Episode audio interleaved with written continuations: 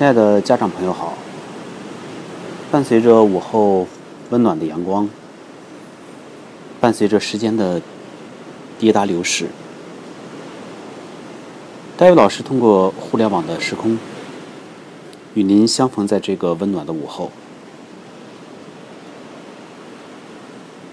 今天我们聊点什么呢？一个曾上过我课的初一家长陷入了这样的苦恼。他曾给我留言道：“学校里这学期开始让家长给孩子买了全套的典范英语。实际上，我的很多学生，学校里都要求在学习典范英语。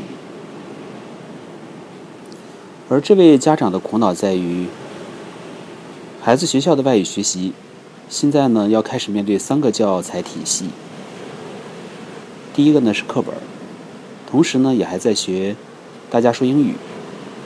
此外还要再学习典范英语，而孩子的精力呢其实是非常有限的。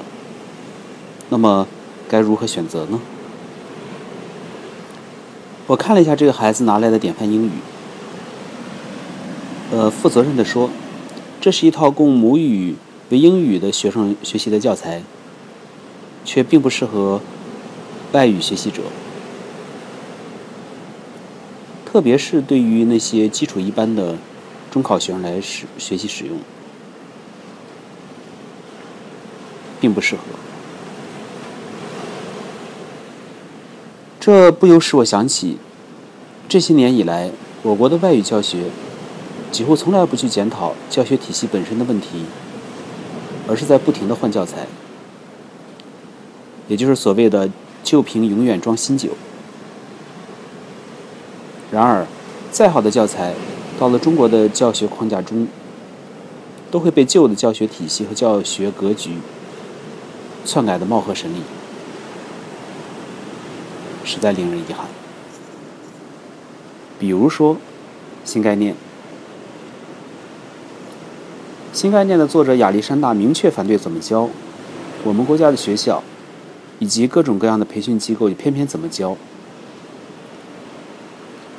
亚历山大在新概念的前言中，曾经明确的提出，他反对旧的语法翻译教学体系，而我们的国家却偏偏从小学直到大学，将语法翻译教学体系奉若金科玉律，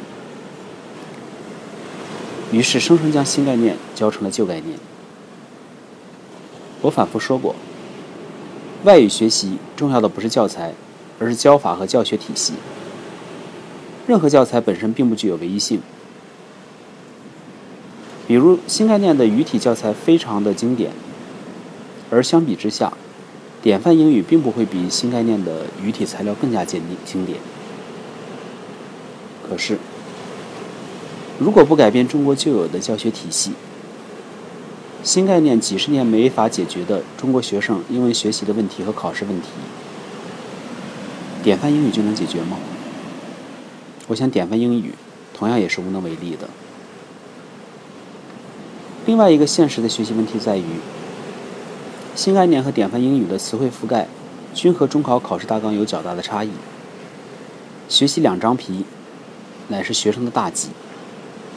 而事实上，现在的学校甚至都不只是两张皮了，三张皮、四张皮都出现了。那么，对于一些基础较差、考纲都还没完全掌握的学生，在每天非常有限的学习时间下，连课本的内容都没熟悉，就草草去学母语国家学生的英语教材，不过是好高骛远。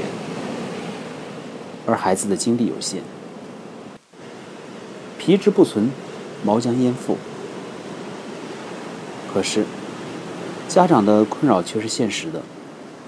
因为学校平时的周测试也会涉及到典范英语的词汇内容，可是真正的问题在于，中考会考这些词汇吗？学生又是否能够掌握呢？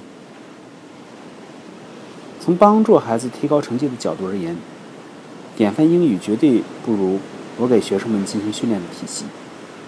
这是因为我的教学体系是直接针对中高考的，可以直接帮助学生提高成绩，而这是教学思路和理念的。根本差异和针对不同所导致的。家长们如果知道每一套教材背后都是一个漫长的利益链条，就会明白为什么中国这么多年来走马灯般的换了这么多的教材。我教了很多的学生，甚至不但不同城市的学生的教材不一样，同一城市中不同区的学校的学生的教材都不一样。学个中学英语，真的用得着那么多套教材吗？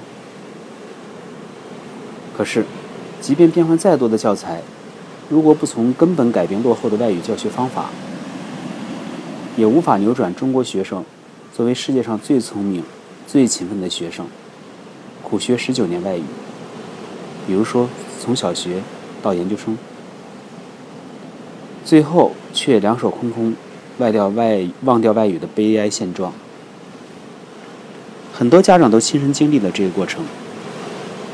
千万不要让这个结果，在中国的孩子身上一遍又又一遍的重复上演。中国人的外语学习从来不是教材的问题，根本上来说是教学方法的问题。